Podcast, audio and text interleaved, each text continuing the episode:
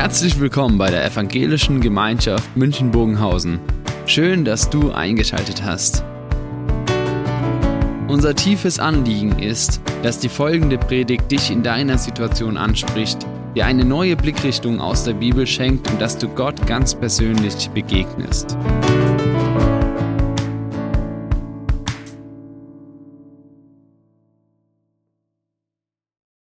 Vielen Dank. Äh, ich werde anfangen mit äh, einem technischen Hinweis und eine Frage. Also der technische Hinweis ist, dass ich noch nicht mein Bildschirm teilen kann. Und die Frage ist an allen, wann war das letzte Mal, dass Sie einen Horrorfilm gesehen haben? Also mein letztes Mal letztes Mal war, als ich eigentlich keinen schauen durfte, weil ich zu jung war.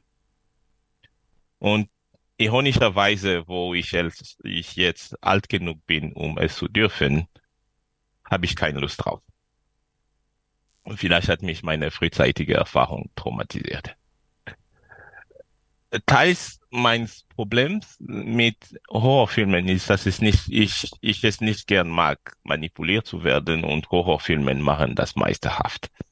Wussten Sie, dass, weil wir von, von links, also für euch von, von hier, von links nach rechts lesen und von oben nach unten, fokussiert sich unser Blick ist automatisch links oben auf dem Bildschirm und das nutzen Regisseure. Und wenn irgendwas Erschreckendes in einem Horrorfilm kommen soll, es kommt unerwartet von rechts unten.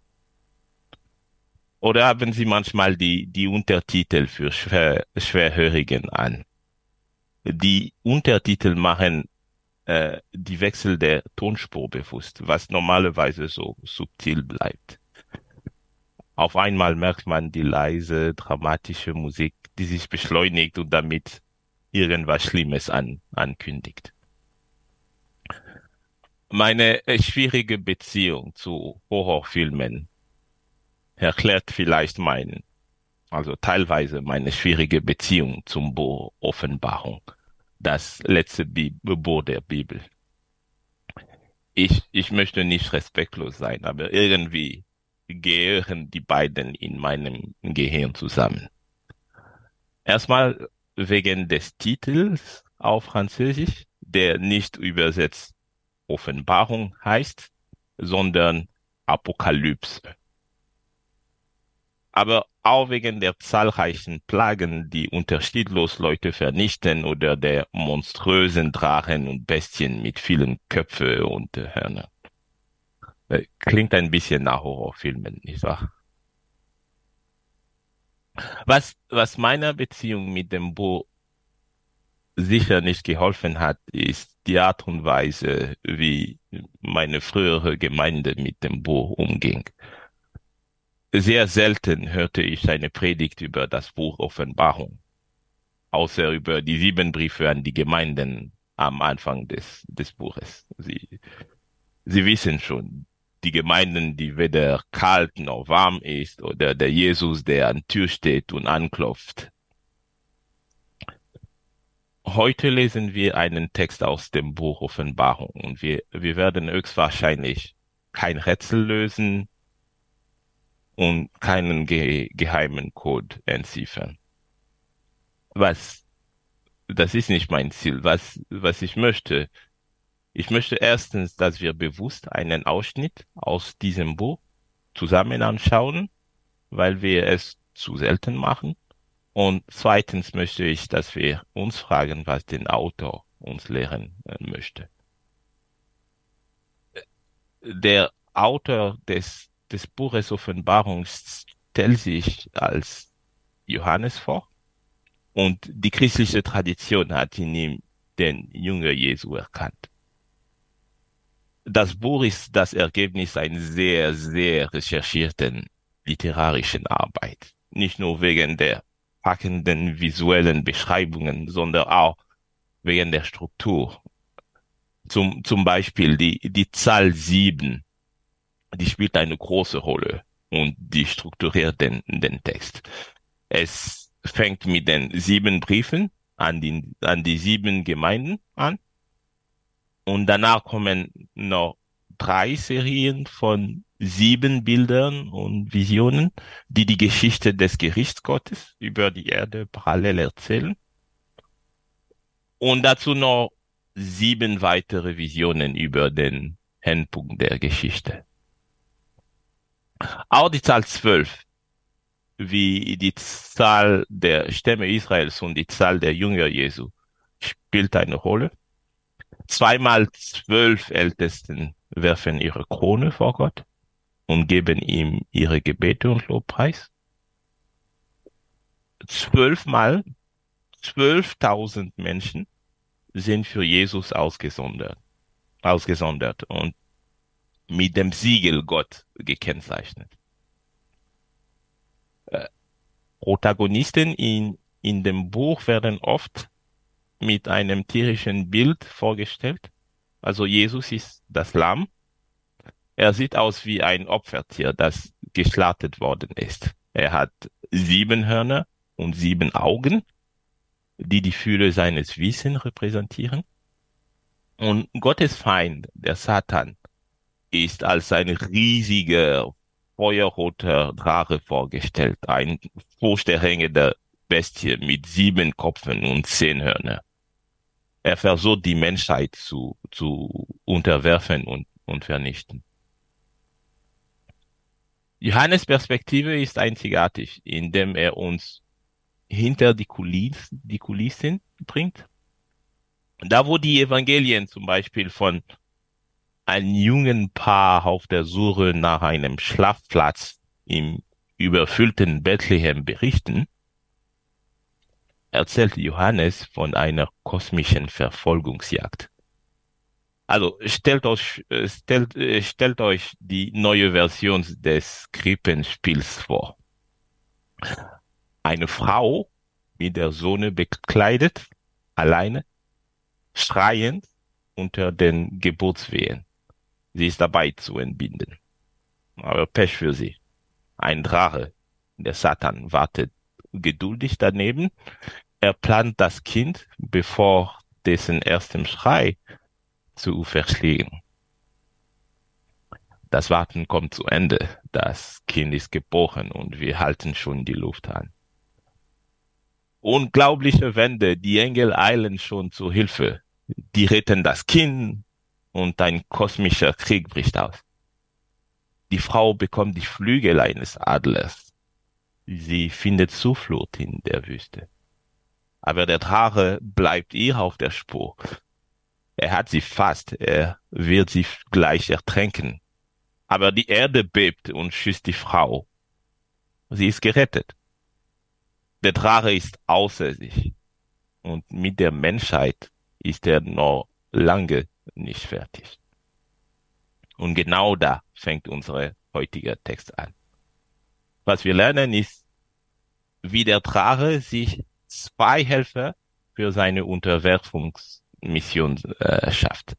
Das ist ein ziemlich langer Text, aber ich denke, dass es gut ist, wenn wir durch den gehen.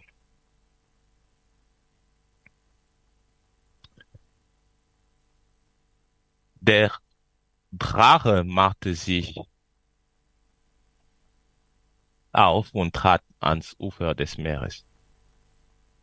Da sah ich ein Tier aus dem Meer heraufsteigen, ein Tier mit zehn Hörnern und sieben Köpfen. Auf jedem seiner zehn Hörner trug es eine Krone, und auf den Köpfen standen Namen, mit denen Gott verhöhnt wurde.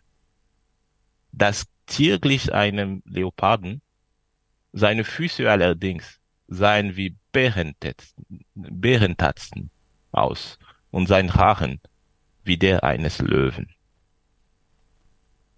Der Drache übertrug dem Tier seine Macht. Er übergab ihm seinen Thron und stattete es mit außergewöhnlichen Vollmachten aus. Dem Tier war, so schien es, an einem seiner Köpfe eine schwere Verletzung zugefügt worden, eine tödliche Wunde, aber es wurde geeilt. Die ganze Welt staunte darüber und ließ sich völlig in den Bann des Tieres ziehen. alle beteten den Drachen an, weil er es war, von dem das Tier seine Macht erhalten hat. Aber auch das Tier beteten sie an. Wer kann sich mit dem Tier vergleichen, sagten sie. Und wer dürfte es äh, wagen, sich ihm zu widerstehen? 42 Monate lang ließ Gott es zu, dass das Tier seine Macht ausübte und überhebliche und gotteslästerliche Reden führte. Dem Tier wurde sogar erlaubt, mit denen, die zu Gottes Volk gehören, Krieg zu führen und Gott ließ zu, dass er sie besiegte. Über jeden Stamm und jedes Volk durfte er seine Macht ausüben, über die Menschen aller Sprachen und Kulturen. Dann sah ich ein zweites Tier. Es hatte zwei Hörner wie ein Lamm und redete wie ein Drache. Dieses zweite Tier handelte unter der Aufsicht und mit der ganzen Autorität des ersten. Und es brachte die Bewohner der ganzen Erde dazu, das erste Tier anzubeten. Das Tier, das eine tödliche Wunde gehabt hatte und geheilt worden war. Es tat große und aufsehenerregende Dinge und ließ vor den Augen der Menschen sogar Feuer vom Himmel auf die Erde fallen. Mit Hilfe solcher, solcher außergewöhnlicher Taten, zu denen es vom ersten Tier mächtig war und die es in seiner Gegenwart vollbrachte, gelang es ihm, die Bewohner der Erde Ehre zu führen. Er ließ alle töten, die sich weigerten, das Bild des ersten Tiers anzubeten. Außerdem sorgte das zweite Tier dafür, dass alle, kleine und große, reiche und arme, freie und Sklaven, sich ein Kennzeichen auf die Rechte an oder auf die Stirn machen ließen. Ohne dieses Kennzeichen war es unmöglich, etwas zu kaufen oder zu verkaufen. Ja. Also bis jetzt unsere, unsere Text heute.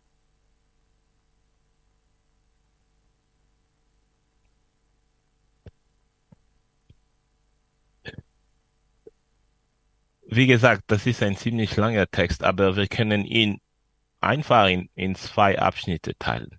Im, Im ersten Teil schafft sich der Drache einen Helfer, der ihm ähnlich ist. Er hat sieben Köpfe und trägt zehn Hörner. An eine, einem dieser Köpfe ist eine schwere Verletzung. Die Wunde wird vom Drachen geheilt. Der Drache überträgt sein, dem ersten Tier seine Macht und dieser tut viele Wunder. Die Menschen staunen und beten die, die Bestien an. Und Gottes Name hingegen wird verhöhnt und Gottes Volk sogar besiegt. Und als ob es noch nicht schlimm genug wäre, erscheint auch noch ein zweites Tier. Er sieht wie ein Lamm aus, spricht aber mit der Stimme des Drachens. Er ist vom ersten Tier bevollmächtigt und sorgt auch für großes Aufsehen mit Wundern wie Feuer vom Himmel auf die Erde fallen zu lassen die, die Menschheit lässt sich in die Irre führen und wer nicht staunt, ist trotzdem zur Anbetung der Bestien gezwungen. Jeder muss das Kennzeichen des ersten Tiers tragen, ansonsten kann man nichts mehr kaufen und nichts mehr verkaufen.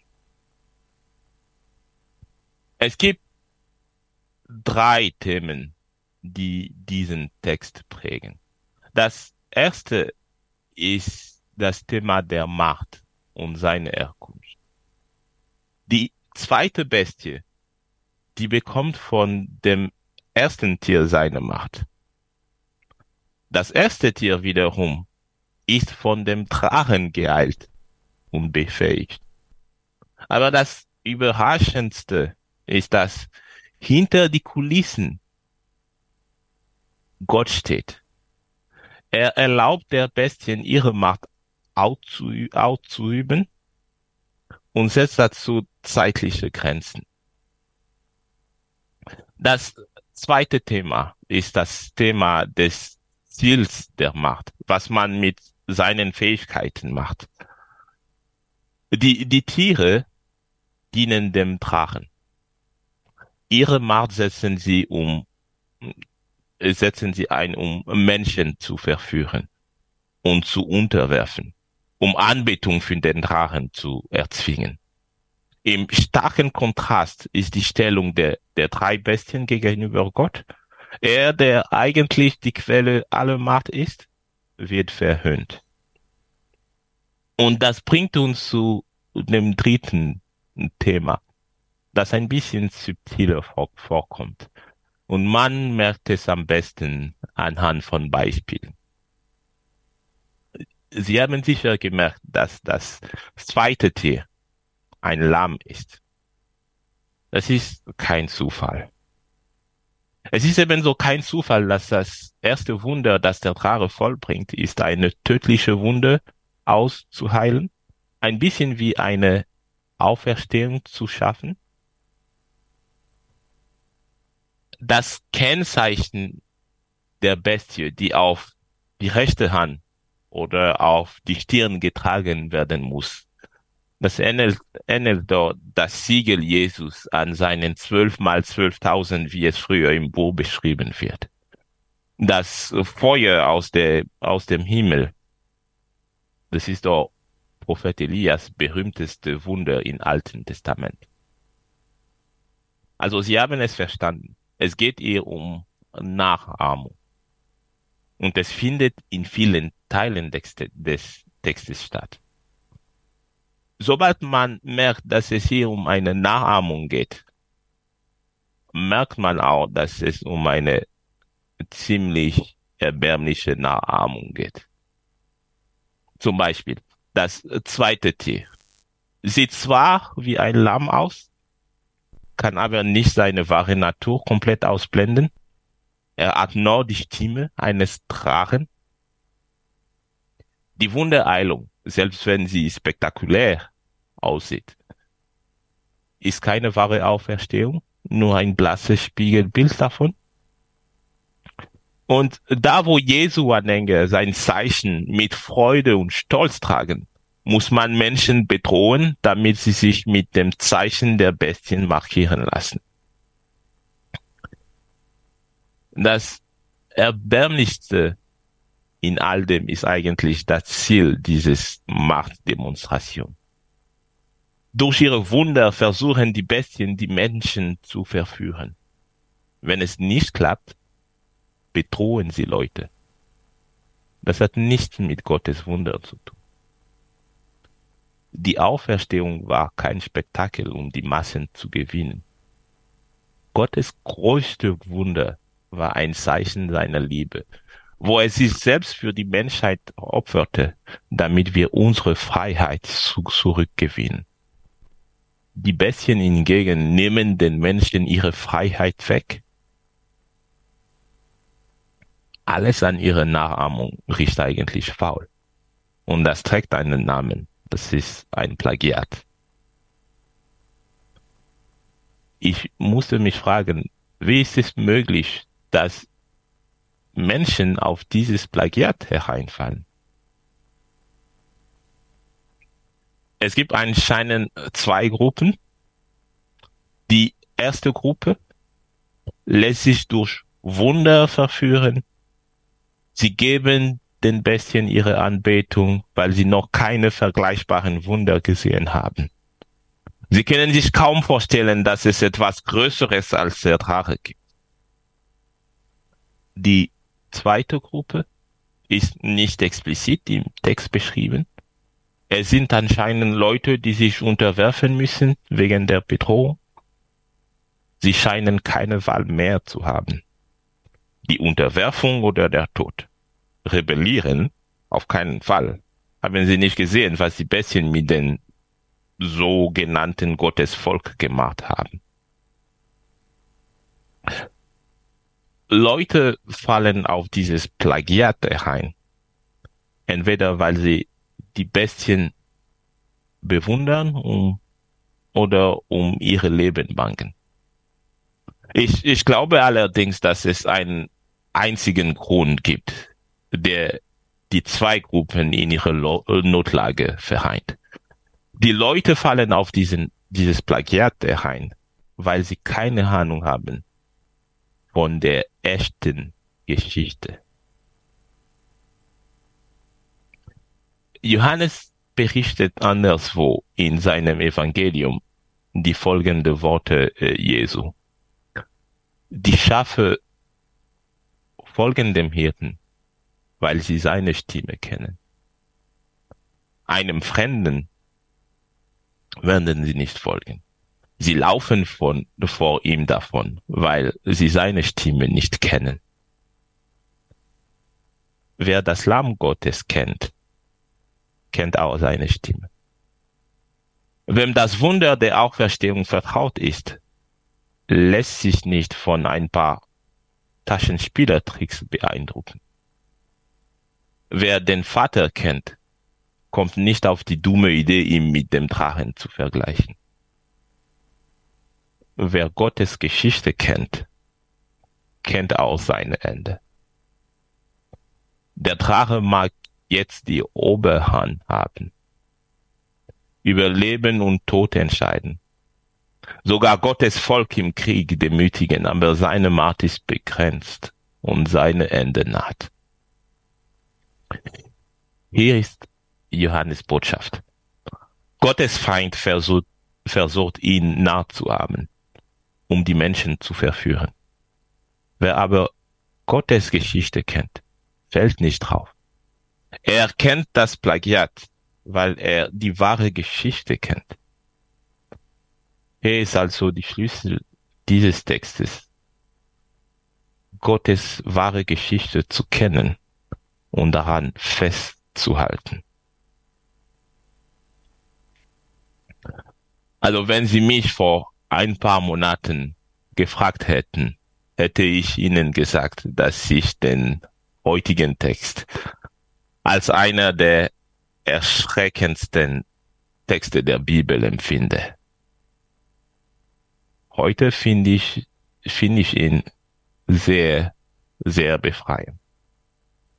Ich finde in Johannes Bericht Ermutigung. Wie ich am Anfang gesagt habe, habe ich, habe ich ein, ein, eine schwere Beziehung mit dem Buch Offenbarung. Ich hatte das Buch ins Regal gestellt, sozusagen. Für Geheimcode und anspruchsvolle Symbolik bin ich kein Experte. Und viele, die sich selbst als Experten erklärt haben, haben sich mächtig geehrt. Ich betrachtete das Buch als ein Kristallkugel, in der niemand die Zukunft wirklich lesen konnte. Als ich diesen Text erneut entdeckt habe, bin ich zu der Erkenntnis gelangt, dass ich vielleicht ein falsches Ziel hatte. Ich dachte, um das Buch zu verstehen, musste ich erkennen, wenn genau diese Bestien repräsentieren wie und wann genau sie in der Weltgeschichte auftauchen, wofür genau diese Wunder stehen und was genau das Zeichen der Bestie ist, das man tragen muss. Aber das ist nicht Johannes erstes Ziel. Johannes möchte uns vor allem auf die Tatsache aufmerksam, aufmerksam machen, dass es hier um ein Plagiat geht. Eine erbärmliche Nachahmung als der Plagiat sich abspielen wird, werden wir ihn erkennen. Nicht, weil wir so viel Zeit damit verbracht haben, die Symbole und Zeichen in der Offenbarung alle genau zu entsch äh, entschlüsseln, sondern weil wir die wahre Geschichte, die Geschichte, dass Gott schreibt, weil wir diese Geschichte kennen. Diese wahre Geschichte soll uns am meisten beschäftigen. Was die wahre Geschichte ist, ist meine zweite Ermutigung aus diesem Text und aus dem, dem Buch Offenbarung. Egal wie es aussieht. Gott ist der, der alle Macht hat, egal wie es aussieht. Gott ist der, der die Leute an sich anzieht. Johannes sagt unterschwellig, dass Gottes Feind nichts in sich hat, das Menschen wirklich attraktiv empfinden können. Er versucht Gott zu imitieren, weil er den Durst den Menschen nicht stillen kann. Gott hingegen kann es und er wird es tun. Wir, wir haben heute ironischerweise viel über das Plagiat gehört und vielleicht ist es angemessen, diese Predigt mit der originalen Geschichte zu beenden. Der Engel zeigte mir auch einen Strom, schreibt Johannes. Ein Strom, der wie Kristall glänzte. Es war der Strom mit dem Wasser des Lebens. Er entspringt bei dem Thron Gottes und des Lammes und fließt die breite Straße entlang, die mitten durch die Stadt führt. An beiden Ufern des Stroms wächst der Baum des Lebens. Der Thron Gottes und des Lammes wird in der Stadt sein und alle ihre Bewohner werden Gott dienen und ihn anbeten. Sie werden sein Angesicht sehen und werden seinen Namen auf ihrer Stirn tragen. Es wird auch keine Nacht mehr geben, so dass man keine Beleuchtung mehr braucht. Nicht einmal das Sonnenlicht wird mehr nötig sein, denn Gott selbst, der Herr, wird ihr Licht sein. Gott wird in ihrer Mitte wohnen. Sie werden sein Volk sein ein Volk aus vielen Völkern. Und er selbst, ihr Gott, wird immer bei ihnen sein. Er wird alle ihre Tränen abwischen. Es wird keinen Tod mehr geben, kein Leid und keine Schmerzen. Und es werden keine Angstschreie mehr zu hören sein. Und zusammen mit ihm werden sie für immer und ewig regieren. Amen.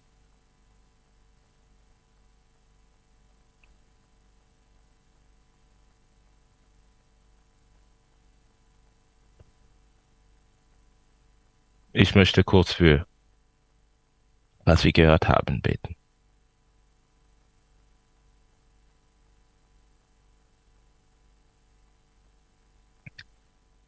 Herr, es fällt mir schwer, auf dich zu warten.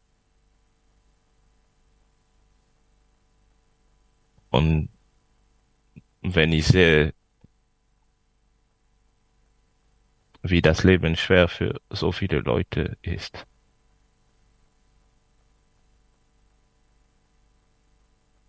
Herr, es fällt mir sehr schwer, auf dich zu warten, dass du alles richtig machst. Aber ich möchte und wir möchten auf dein Wort, na, auf dein Wort festhalten. Dass hinter den Kulissen du dasteht und die Zeit kommt, wo du alles richtig machen willst. Amen.